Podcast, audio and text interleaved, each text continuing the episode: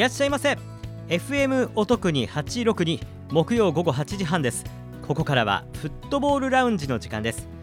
お相手は籠信明です。今日も最後までよろしくお願いいたします。さて先週末は JFL や関西リーグお休み。J リーグはやってたんですけどね。でなぜそのリーグ戦が行われなかったかというと各都道府県で天皇杯予選が行われたんです。県のサッカー選手権大会という形で行われているんですが優勝者は各都道府県の代表として天皇杯に出場することができると。そういう大会です。で今回はこの関西一円の各都道府県で行われた各府県で行われた予選の準決勝その試合の結果などをご紹介しつつ私が取材した京都じゃないや 滋賀 FA カップ。あのー、私レイラック滋賀 FC のスタジアム DJ になりましたのでちょっとさすがにあのー、滋賀県をほっといて京都に行くのはあれだなということで今回 FM お得にではありますが滋賀県の方を、えー、取材をさせていただきました。あの決勝は5月6日7日に行われるんですけれどもで京都がえー、っと京都が6日京都が6日で滋賀県が7日と分かれているので決勝戦は両方とも取材できます。はいただ今回は両方とも23日でかぶっちゃいまして滋賀県の方を取材をさせていただきました。ということでインタビューも交えて各都道府県の結果もご紹介しますので今日もピックアップ関西サッカーのコーナーかなり大掛かりというか長くなります。最後までよろしくお願いいたします。それではフットボールラウンジキックオフです。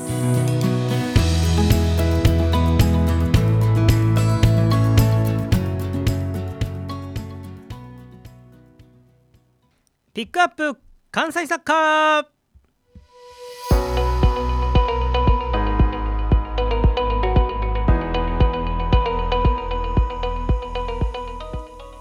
さてピックアップ関西サッカーのコーナーです。今回は各府県関西の各府県で行われた天皇杯予選準決勝の結果などご紹介をしていきます。まずは僕が取材をした滋賀 FA カップから。まあ、番組をお聞きの方はご存知だと思いますがレイラック滋賀 FC のスタジアム DJ なのであのこれをほっといて京都の方の取材に行くわけにいかないと。ということでこの番組では滋賀 FA カップご紹介をいたします。あただねあの決勝5月のゴールデンウィークに行われる決勝は京都が6日で滋賀が7日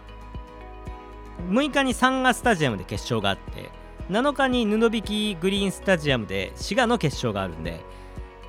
再来週は2つ両方とも取材できます。ご安心ください。京都をほったらかしにしてるわけではございません。ということでまずは滋賀 FA カップの準決勝の模様をご紹介をいたします。ここに勝ち上がってきた。まああのシードのクラブもあるんで勝ち上がってきたというのはちょっと正確ではないかもしれませんけれども第1試合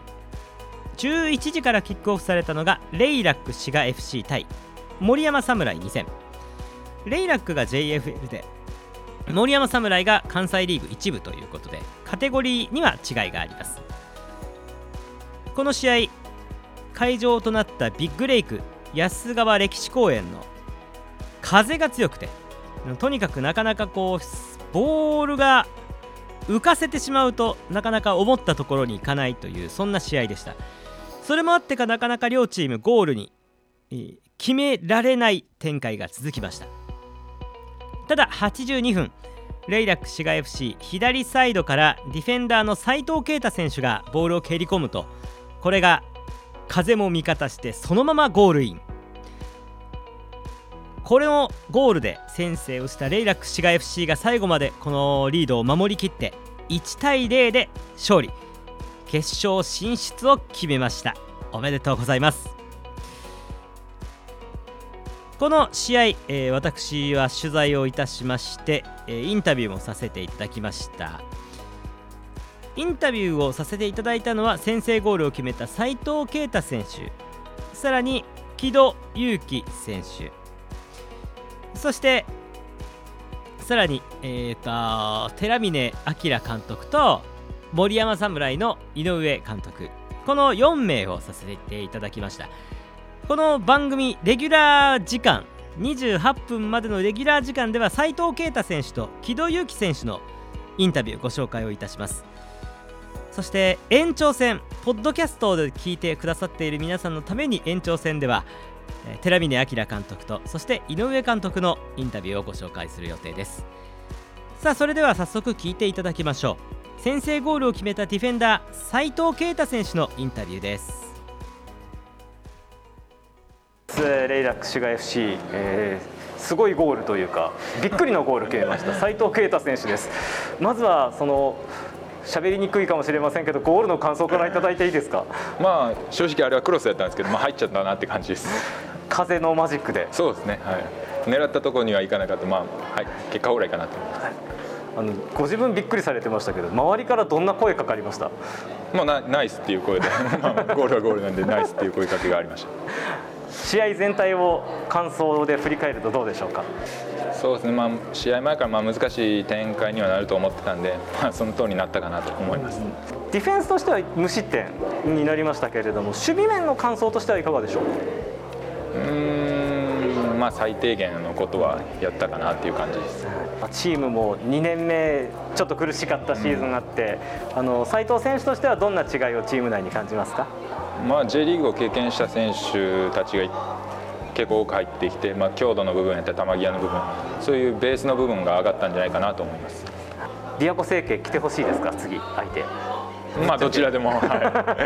い、まだ決まってないですけど、はい、はい、フルス対決になったらまた面白いなと思いましたまあそうですね、はい、知ってる選手もいるんで、まあ、そこは楽しみではあります、はい。ではあの来週は休みになっちゃうんですけど FA 相手決まってないんですが決勝に向けて、えー、意気込みとサポーターへのメッセージお願いしてもいいですか？まず本戦で決勝しっかり戦って優勝して本戦でレイラック滋賀っていう名前を広めれるようにやっていけたらなと思いますありがとうございました。勝利おめでとうございます。斉藤選手でした。斉藤慶太選手はあの大学が琵琶湖成形スポーツ大学出身だったのでなので古巣来てほしいですかっていうお話をしました。まあ結果はこの後ご紹介いたします。さて続きましてはこの試合、え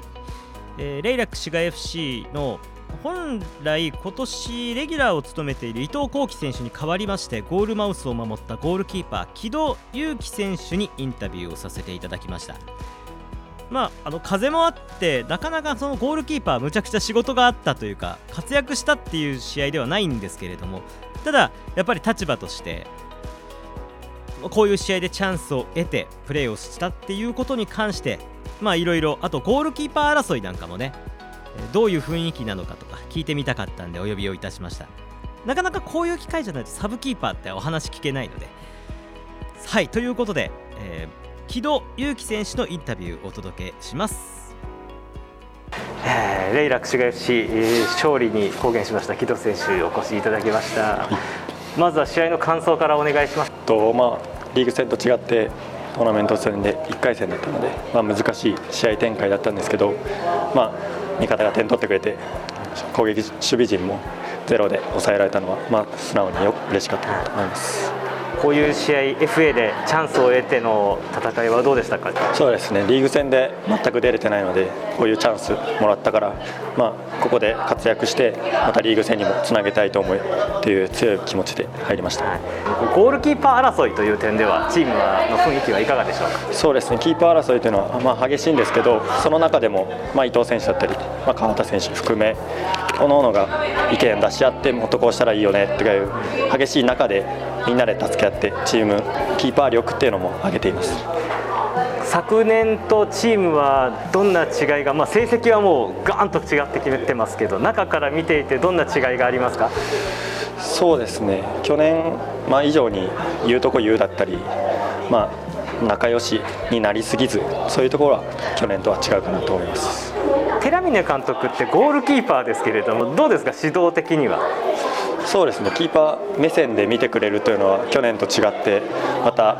まあ、心強いというか指摘もあるので自分はとても嬉しく思います、はい、ありがとうございます。ここからまた1週間空いて次は FA の決勝。相手決まってないですけれども、はい、そこに向けてあの意気込みとサポーターへのメッセージをカメラ目線でお願いします、はい、そうですね。まず決勝戦必ず勝って本戦に出るという強い気持ちを全員でチーム一丸となってやっていきます。また決勝も応援よろしくお願いします。ありがとうございました。木戸選手でした。ありがとうございます。お疲れ様でした木戸祐希選手のインタビューお届けをいたしました。あのゴールキーパーがめちゃくちゃ活躍した試合というわけではないのでちょっと歯切れの悪くなるところは仕方ないとは言いつつもでもサブキーパーから見たチームの雰囲気とかそのゴールキーパー争いとかってまたちょっと違うレギュラーの人とは違うところもあると思いますし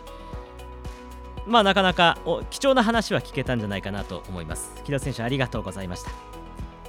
これで1対0と勝利をしたレイラック滋賀 FC が決勝に進むことになりました。その相手はこの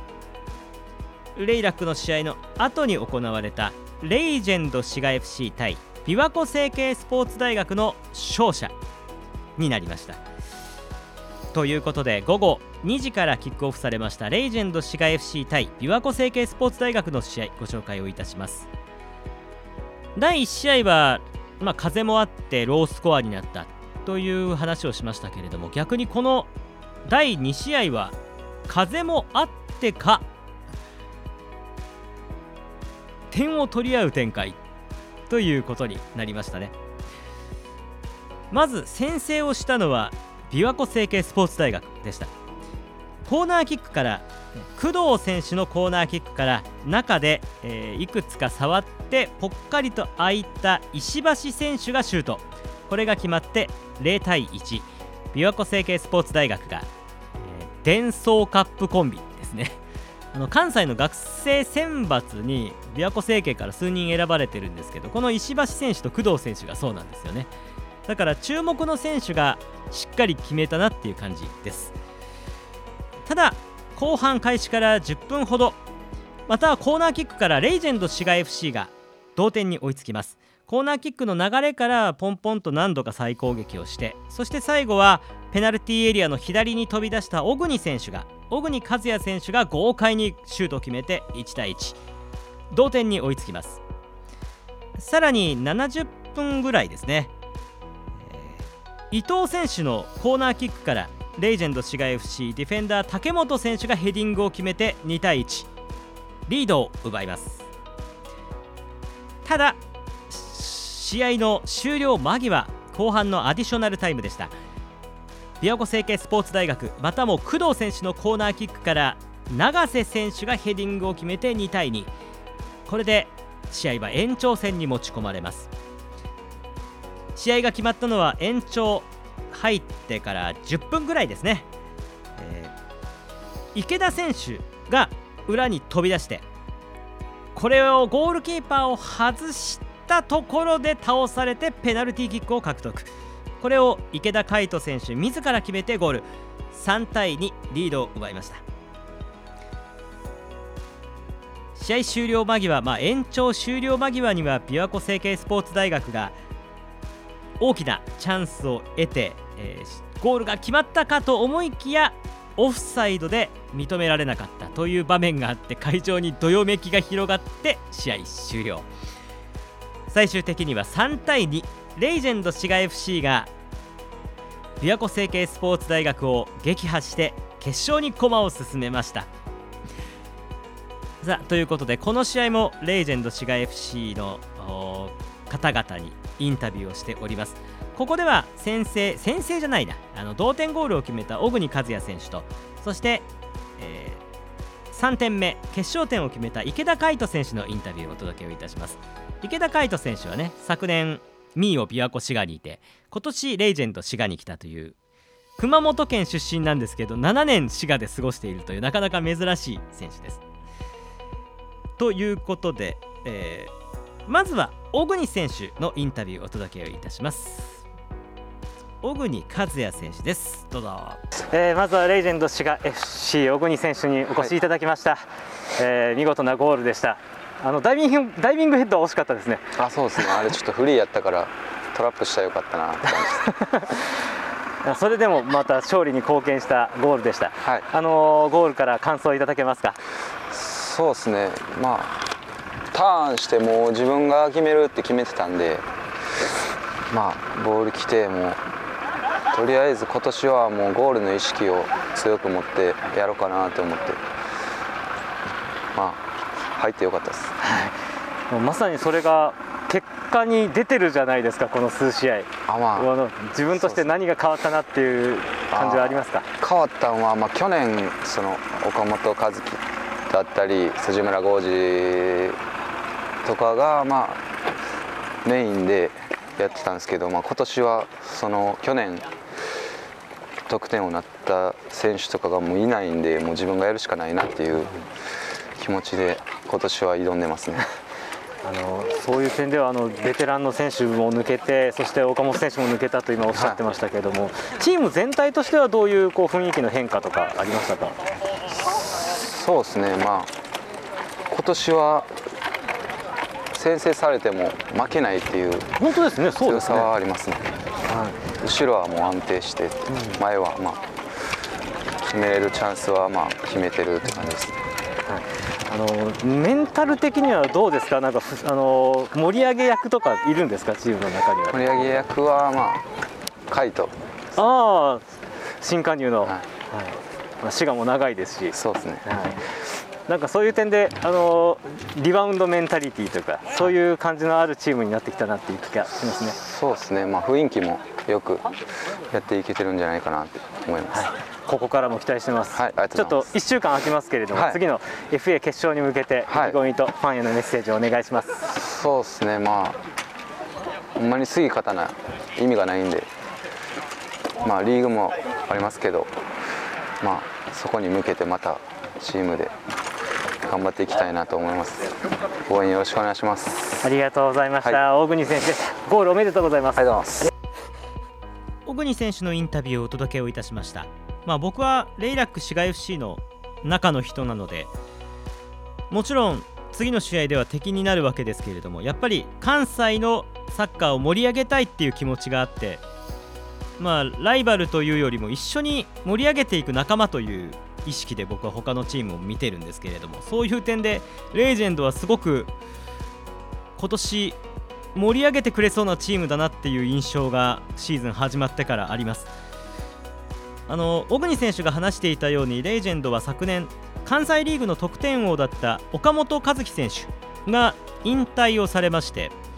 でさらに辻村剛二選手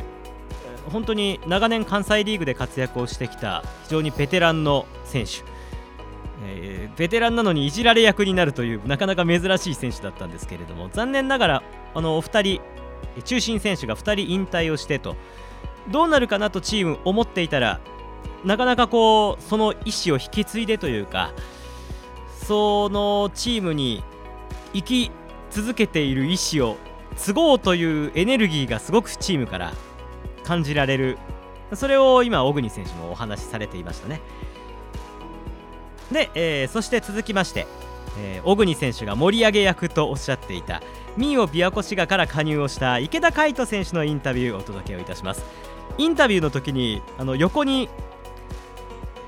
でっかいスピーカーを持ってたんでそれ何かっていうのをお話もしていただきましたのでお聞きください。池田海人選手です。延長戦で素晴らしいゴール決めました、はい、PK ですけど。もね、はい、池田選手にお越しいただきました。まずは勝利おめでとうございます。ありがとうございます。はい、途中出場からの、えー、PK ゲットから自ら PK、えー、決めました、はい、まずはゴールの感想からお願いします。いやまあもう PK になる前に決めなかったんですけど、まあ、PK になった瞬間もう自分で蹴るって決めてでも俺が勝たせるっていう気持ちで決めましたね。まさにあの魂のこもったシュートでした、はい、その前の飛び出しもすごい良かったと思うんですけどどうですか？そこの解説をするとするならば。いやまああそこディフェンス、まあ、ごちゃごちゃってなってたんで、まあ、ここ味方にこぼれたらあそこディフェンスとディフェンスの間空いてるなってもうスペース分かってたんで。で、まあ、理想通りその通りになってくれたんで、まあ、あとは前走ってオフサイドならんように走って。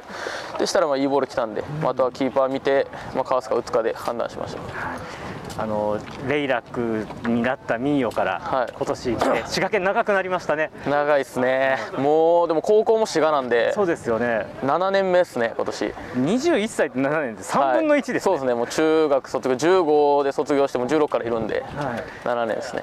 滋賀どうですか？滋賀の生活は。何が魅力なんですか？魅力はまあ一番は住みやすくて、まあ、京都大阪近い。でまあ僕九州出身なんですけど、ええ。やっぱ関西人やっぱ余計面白いですねみんなが。はい。池田選手も面白いですよ全然全然じゃあえー、とあの滋賀県のあの古巣体験がはい。次待ってるわけですけれども、そこに対してはどういう思いありますか？いやーもう古巣でやっぱ古巣っていうのはあるんですけど、やっぱもう一決勝として、まあ、自分自身ステップアップしていくためにもやっぱそこしっかり古巣叩いてでやっぱレイラック叩いてこそやっぱ滋賀県代表だと思うんでやっぱそこしっかり叩いて勝ってまたみんな喜びたいなと思います。あのでまあ、レイラックというかミオからこっちに来てあのご自分でなんか心持ちとか変わったところありますか？関西リーグに来ましたけどうんまあ、とにかく今年は結果にこだわってっていうところを、まあ、去年は意識去年よりよより強くなったって感じですかね。あのすごいものすごいスピーカーがね今横にあるんですけど、はい、あのちょっと持ってきてもいいですかね？あどうぞどうぞどうぞちょっと映しましょうかそうですね。これが僕のはい。必須アイテムですね。これ家でも、えまあ、ちっちゃくですけどかけて常に音楽かけてるんで。えへえ。でなんか、まあ、僕の特徴的にまあドリブルが特徴なんですけど、まあ、リズムリズム感とか、そういうので常にまあ音楽とは、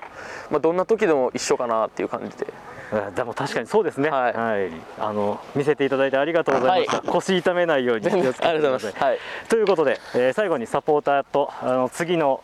えー試合に向けてメッセージをお願いいたします。えーまだ今年始まったばっかですけど、まあ、いろいろ、まあ、リーグ戦、天皇杯いろんなあのカップ戦やリーグ戦あると思うんですけど、まあ、しっかりしっかりみんなで戦ってで、まあ、ファン、サポーターにはもうどんな時でも応援してもらえるようなチームでで最後また1年終わった時にみんなで笑えるようにまた応援よろしくお願いします。ありがとうございました。池田選手でした。お疲れ様でした。ありがとうございます。ありがとうございますありがとうございました。池田海人選手のインタビューをお届けをいたしました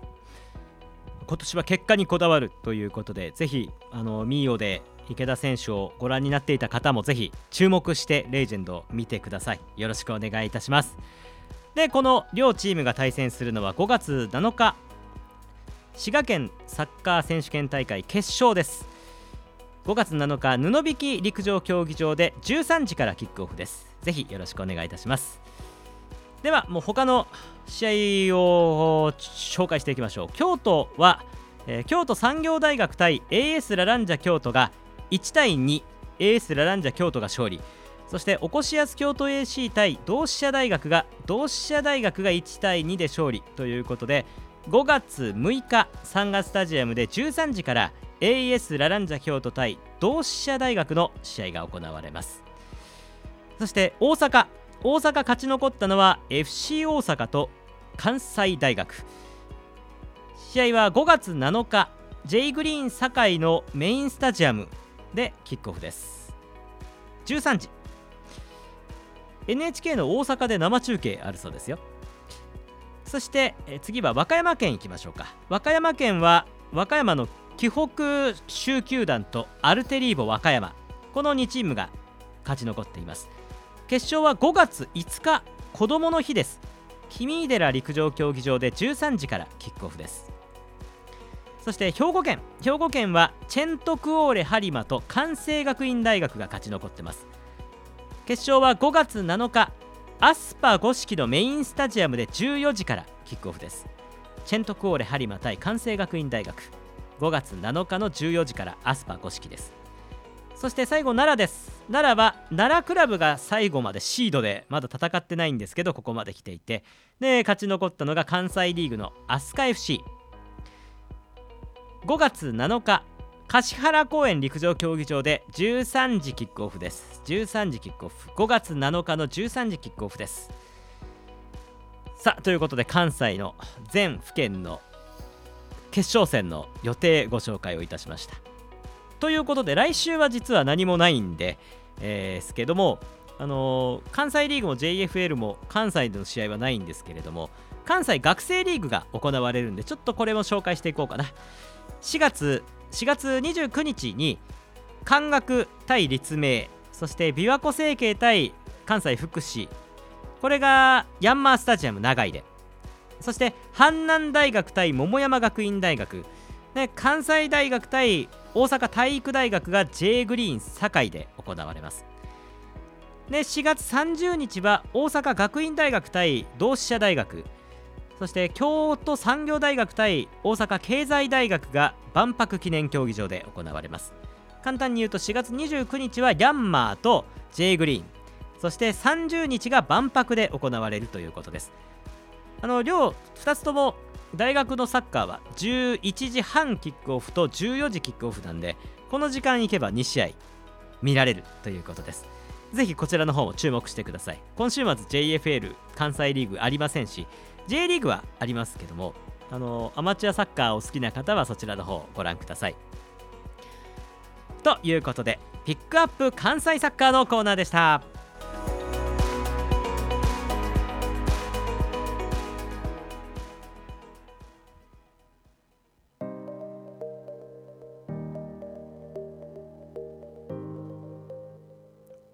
さてエンディングです。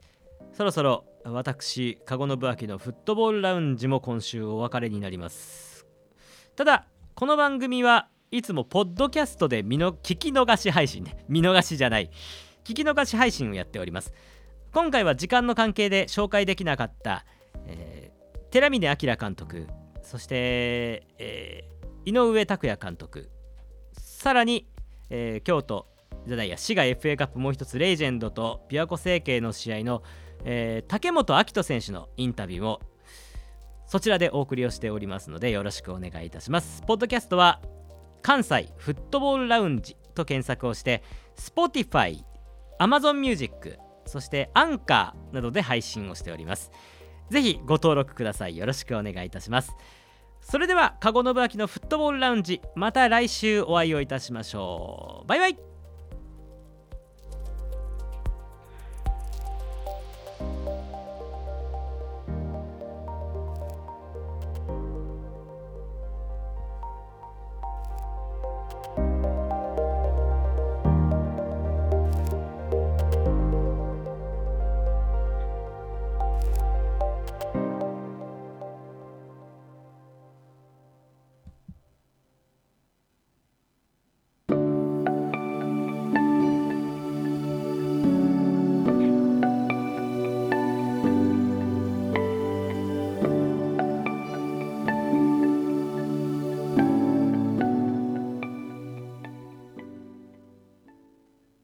フットボールラウンジ延長戦。え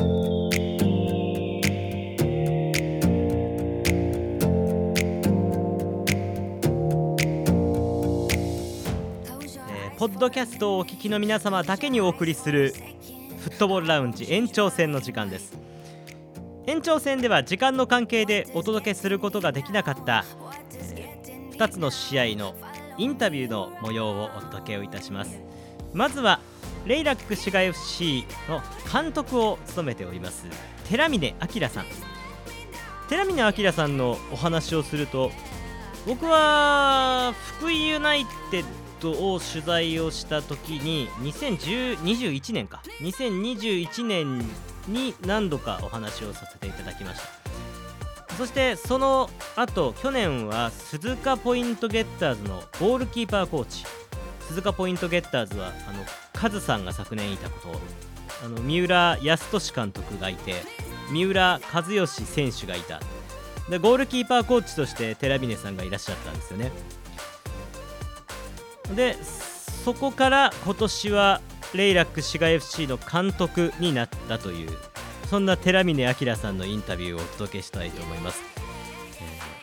昨年最下位だったレイラック滋賀 FC をどうやってこう今年 JFL の首位に導いたのかというこうバランス感覚というか、えー福井の時はもうちょっと攻撃的なチームを作っていた印象だったんですけれども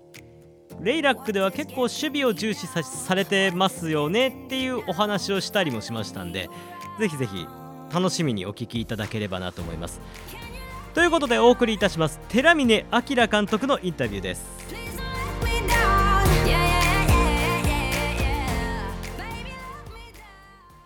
えー、寺峰監督にお越しいただきました、はい、まずは試合の感想からお願いできますか、えー、リーグ戦のメンバーと変えてなかなかチャンスを与えてあげれてない選手がどれだけやれるのかっていうところでメンバーを大幅に変えてやりましたけどもやはりあの久々の公式戦っていうのも彼らにはあったのかもしれませんけども非常に足りないところえー、JFL で試合に絡むっていうところでは非常に物足りないところがあのたくさんあったなっていうところです、まあ、それでもしっかり勝ち星を拾うっていうことすごい大事なので、えー、負けてもおかしくないゲームでしたけども、まあ、よく最後えー、勝ってくれたなと思います、はい、攻撃面と守備面で具体的に足りないところといったらどっち側が比率がでかかったですか？うんいやもう本当同じぐらいあのゴールを守ってゴールを攻めるっていう一番子供の時にサッカー始めた時の一番大事なところがちょっと、えー、おろそかになってるプレーが非常に多くて、えー、ある程度そこは予測してましたけどもやはり公式戦でそういうのがちゃんと露呈するっていう現象が出ました、はい、ここからまだシーズン長いということを考えたら選手層を厚くするということももうここから考えてらっしゃるんですね。はい、はい、そうですね、はい、という点ではどうでしょう。ちょっと増えてきた点は見つかりましたか今日は。うんまあ今日途中から出てもらった選手本来であれば、えー、出さなくて、えー、ゲームを終わらしたかったところをやはり彼らに出場してもらわなきゃいけなかったっていう展開では、えー、ちょっと物足りなさをだいぶ感じますね。はい。という点では来週はあの年に何回かしかない休みの週にはなりますし、はい、その後まあ FA があるわけですけれども、はい、どうでしょう？何に取り組んでいきますか？1週間空きますが。まあ、次の相手はおそらくそういういろんなことを我々が試せる相手かどうかっていったらそうじゃないと思ってますので、JFL のリーグ戦と同じような相手だと思ってますので、えー、やはりもう切磋琢磨してまた1リーグと同じような準備をして、えー、挑みたいなと思います。福井の時もうちょっと攻撃寄りだったような気がするんですけど。えーとね、北信越リーグの中での福井ユナイテッドっていう立場を考えると、うん、やはりあの力差があるので、まあ、攻撃的にできるっていうところがあのあると思います、はい、今必要なバランスがこれだっていう感じなんですね。そうですね。やっぱり攻撃的にボールを握ってずっと攻撃するっていうところはいろんな個のところで上回ったりあともうちょっとやっぱり時間をかけないとあのチーム作っていかないとできないところもあるので、まあ、特に JFL スタートから我々去年最下位だったというところで、えー、上位のチームと当たるのでやはりまずしっかり堅い守備からっていうところで作っていってる感じですね、今、はい、続いてはあの FA カップ。相手も決まってないんですけれども、はい、そこに向けて意気込みとサポーターへのメッセージをお願いできますか？そうですね。我々は、まあ、あのこのリーグカテゴリーにいるっていうところでやっぱり勝たなきゃいけないっていうえー、存在でもありますし、えー、今年は彦根のスタジアムさんが、えー、全国大会1回戦でこぎら落としになるというところなので、えー、ぜひそこで試合をしたいというのは選手もみんな思ってますのでやはりそこの目標は達成したいなと思っています、えー、ぜひあの決勝も頑張りますので皆さん応援のほどよろしくお願いします、はい、よろしくお願いします。ゴールデンウィークの試合です、はい、お願いします。ありがとうございました。勝利おめでとうございます、はい、寺田監督でした。寺峰明監督のインタビューをお届けをいたしましたまあちょっと試合の内容に対しては寺峰監督もなかなかあの歯切れが悪いというか、まあ、不満はありつつもただただその選手層を厚くするという点に取り組むというのはなかなか簡単なことではないのでこれからっていうところですね。試合の続いていく終盤に向けてね。まだまだ時間もありますからぜひぜひあのテレビで監督よろしくお願いいたします。そして続きましてそのレイラック滋賀 FC と対戦して惜しくも敗れた森山侍の井上拓也監督にお話を伺いました。お聞きくださいどうぞ。森山侍井上監督にお越しいただきました。ちょっと惜しい試合でしたけれども、はい、感想からお願いできますか？はいそうですね。惜しかったですね、はい、まあまあちょっと失点した時間帯が、痛かったかなっていう形で、はい、残念です。試合通しての評価としてはどうですか？ポジティブな点とネガティブな点と。そうですね。もうもう両方ありましたので、まあ、あのチーム終わってからミーティングでも選手にも話はしたんですけど、えーとまあ、やれていた部分はやれていた部分で、まあ、ありましたし、まあ、チームとしてのその狙い今日のゲームに対するっていうのはできてたので、まあ、そこは良かったんですけど、まあ、だんだんだんだんやっぱりその時間が経つにつれてやっぱ、えーと、レイラクさんとの、まあ、選手の質というか、まあ、ゲームの感覚もそうですし、まあ、そういったところでちょっと差がついちゃってっていうのがありましたね。はいとはいえ第1節をあれから考えると飛鳥戦はすごい良かったですし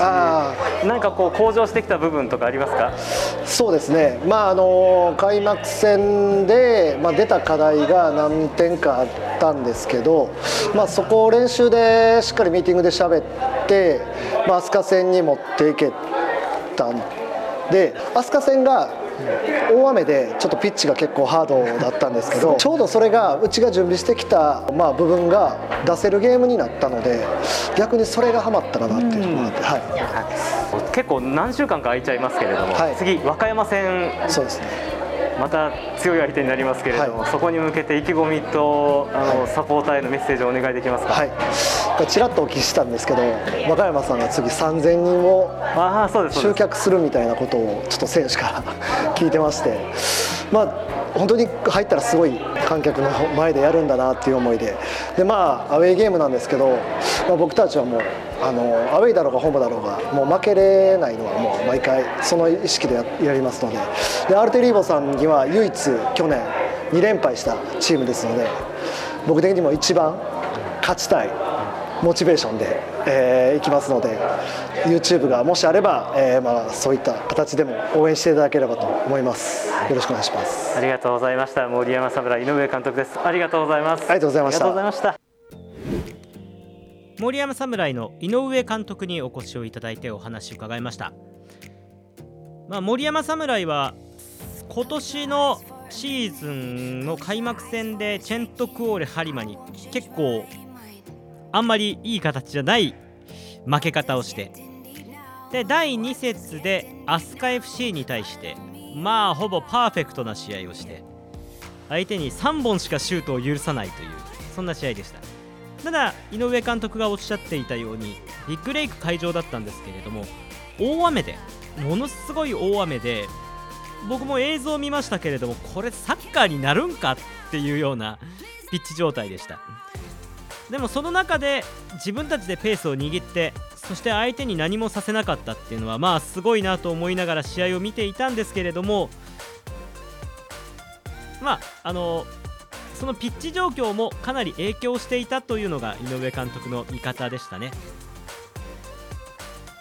でこの後井上監督がおっしゃってたようにあの和歌山戦が待ってます。アルテリーボ和歌山はこの5月14日の森山侍戦と7月の何日だったかな。半ばぐらいに行われるバサラ兵庫戦を3000人プロジェクトと名付けまして3000人のサポーターさんを集めようという活動をされております。プロモーションをされております、まあ、まだ詳しいことは明らかにはなってないんですけれどもたくさんイベントとかやるという話なので和歌山県民の方々にとっては非常に面白いイベントになるんじゃないかなと思います。ぜひそちらも注目してください。さあということで続いて第2試合のレイジェンド滋賀 FC 対琵琶湖成蹊スポーツ大学の試合の方に移りましょう。こちらもう1人インタビュー残っております。インタビューさせていただいたのは竹本明人選手。竹本明人選手はですねちょっとあの僕がコリーという方のサイトの方で関わっている石川美希子さんという方がいらっしゃってで石川美希子さんは LINE メール青森のオフィシャルカメラマンの一人なんですけれども大学の教授をされていてで大学の教授をされているんですけれどもその中で、えー、セルビアモンテネグロ。まあ、いわゆる旧ユーゴスラビアの国を専門としてましてその国セルビアモンテネグロの地域のサッカーをよく取材をされてるんですね。写真を撮ったり。でこのモンテネグロでプレーをされていたことがあるのがこの竹本明人さん選手なんですよね。だからあのー、経歴を見て今回お会いした時に「石川さんって知ってます?」って「石川さんご存知ですか?」って聞いたら「いやめっちゃお世話になりましたよサッカー界狭いですね」っていう話をしたんですよ本当にサッカー界狭いですよその石川さんつながりもありまして何かこう海外の話もスペインの下部リーグでもプレーをされていたことがあるんで、えー、海外のモンテネグロでのプレーとかスペインはどうでしたか？比較したらどうですか？っていう話も聞いてみましたのでまたこの試合のことだけじゃなくてそういう点にもちょっと注目をしてインタビューをお聞きください。では竹本レイジェンド滋賀 FC の竹本明人選手のインタビューです。ということで、えー、レイジェンド滋賀 FC、えー、貴重なゴール決めました。貴重なゴール決めました。竹本選手にお越しいただきました。まずはあのまずはゴールの感想からお願いできますか。まあいいボール上がってきたんで、うん、まあ、触るだけでした、はい、今日風も強かったんでなかなかあのお互いに難しい感じでしたね。そうですね。まあ、前半は形も取って、まあ、耐えようということで、まあ、0点でいきたかったんですけど、うん、まあ、失点してしまってちょっとプランが、えー、はい、狂っちゃったんですけど、まあ、あと後半盛り返せてよかったね、はい、はい、思います。ディフェンスとしてはちょっと悔しいところもありましたね確かに。そうですねコーナー2本で2失点なんで、うん、それがちょっと、はい、悔しいですね、はい、なんかチームはこのシーズンちょっとスタート良さそうな感じしますけれどもどんな雰囲気ですか？そう、まあ、8月ぐらいから負けてないんですよね、多分このチーム、うん、チームの、まあ、若いんで今すごい、まあ、自分が上ぐらいなんで。そうですね。そうですねはい。若いチームで、はい、いいかなと思います、確かにあの点が取れる大事な時に点が取れるなって雰囲気しますね。そうですね。自分が来た時とかもう失点したらもうこう、ズームみたいな感じだったんですけど、うん、今年は点取られても、まあ、取り返せるなってぐらい、はい、はい、楽しみなチームになったなという気がします。そうですね、はい、ちなみにあのさっきもちょっと話したんですけど竹本選手はあのあのモンテネグロとかにもいらっしゃったということで、はい、スペインも長かったですし、はい、どうですか？海外の経験は。まあ、海外環境良かったなって改めて、はい、そうなんですか？やっぱり。そうですね。はい。改めて思います。サッカーやるのはあっちで楽しかったですか？そうですね、まあはい、環境に恵まれてたんで、はい、よかったなと。あそうなんですね、はい、あそういうので、比べてみるとどうですか、日本と。あの良し悪しではなくて、なんか違いとか日本人はうまいですね。あそうなんですか、まあ、海外の人もうまいですけど、うん、まあ、そのうまさの基準がちょっと違うなと思うんですけど、はい、貴重な経験ですね、本当に。そうですね、はい、またあのレジェンドで生かしてください。はい、頑張ります。ではあの次1週間空いて FA の決勝、はい、レイラックが相手ですけれども、はい、そちらに向けて意気込みとサポーターへのメッセージをお願いします、まあ、自分来て4年目で初めて、はい、決勝行くんで、まあ、本戦がね自分静岡県出身なんですけど、はい、一発目が静岡県代表なんで、はい、そこでやりたいなと、まあ、知り合いもいるんで、しかも新しい競技場でしょ？そうですね。ですよね、大きいですねそれ。あそうですね。ちょっとやってみたいなとはい頑張ろうかなと思います、ありがとうございます。ということで勝利おめでとうございます。ありがとうございます。選手でした。お疲れ様でした。お疲れ様です。ありがとうございます。竹本明人選手のインタビューをお届けいたしました。まあ、滋賀県はビアベンテンさんという村田和也さん元 J リーガーの村田和也さんが作ったクラブもできましたし何かこうレジェンドも強くなって森山侍さんもバリッと強くなって森山侍さんなんかずっとある程度の強さを維持してる印象が 僕の中にあるんですけどよく考えたらもう一部に関西リーグ一部に上がってきたのが昨年なわけですからね。その状況でなんかこう印象的にはあの印象ってねあの成績だけじゃなくてそのチームの雰囲気とかメンバーの集まり方とかあとはスタンドの雰囲気横断幕とかそういう点も含まれるじゃないですか。例えば本当の市民クラブで仲間内だけでやってるんだったらそういうものが何にもない時もあるしあのベンチ入りの選手が1人だったり7人いる時があったりとかバラバラだったりもする。であのー、エンジンの作り方とかそういうものも含めてちょっと言い方は変ですけれどもプロ意識というかアマチュアなんだけどこの競技に対する意識の高さみたいなものものが感じられるチームなんで、まあ、それはビアベンテン志賀さんもそうですしレイジェンドさんもね横断幕の数とか旗の数とか見るとああすげえなって思いますしいやちょっと滋賀県のサッカー来てんじゃないのっていう感じがすごくします。で京都もそうですけれどもやっぱりたくさんのチームがたくさんしのぎを削ればそれはそれでまた全体が盛り上がっていくんでそういう風なサッカーになるといいなというのを感じたこの滋賀県サッカー選手権大会の取材でしたね。ということで、まあ、各関西の府県で県のチャンピオンを決める選手権が5月7日5日から7日ですね。和歌山が5日。でその他が6日7日に行われるのでぜひとも注目してください、えー、ピックアップ関西サッカーの延長戦でした。ではまた来週お会いをいたしましょう。加護信明でした。バイバイ。